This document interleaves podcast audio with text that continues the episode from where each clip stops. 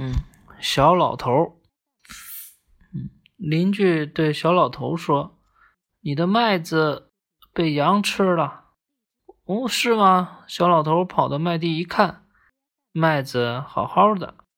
隔天，邻居又说：“你的牲口棚着火了。”好吧，我去看看。小老头跑到牲口棚一看，那里好好的，没有着火。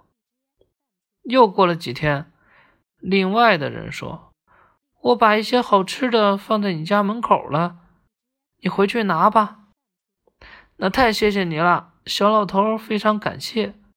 回家一看，门口什么都没有。小老头总是那么倒霉，但人们还是不断的捉弄他。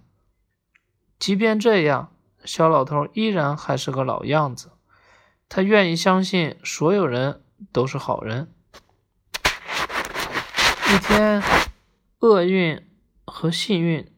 一起来到了小老头家里。厄运说：“人们的欺骗、捉弄，难道还不能让你清醒吗？”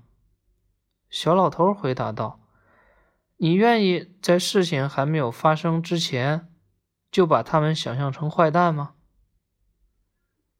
厄运感到无地自容，捂着脸跑掉了。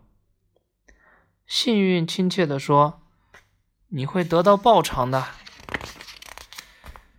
没几天，邻居又对小老头说：“快回家看看吧，你家院子里堆满了金苹果。”小老头说：“是吗？谢谢你告诉我。”他回到家里，金苹果真的堆满了屋子。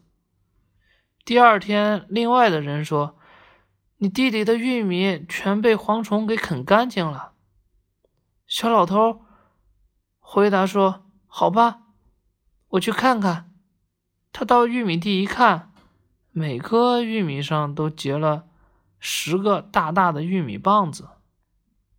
第三天，一个卖枣的小贩说：“我这里有两颗红枣，你和你的老太婆吃了就会变得很年轻了。”小老头连声道谢。接过这两颗看上去很普通的红枣，就回家了。他和老太婆一人吃了一颗枣子，马上变成了小伙子和姑娘。从此就跟所有的童话一样，他们开始过上了幸福的生活。这就是小老头的故事。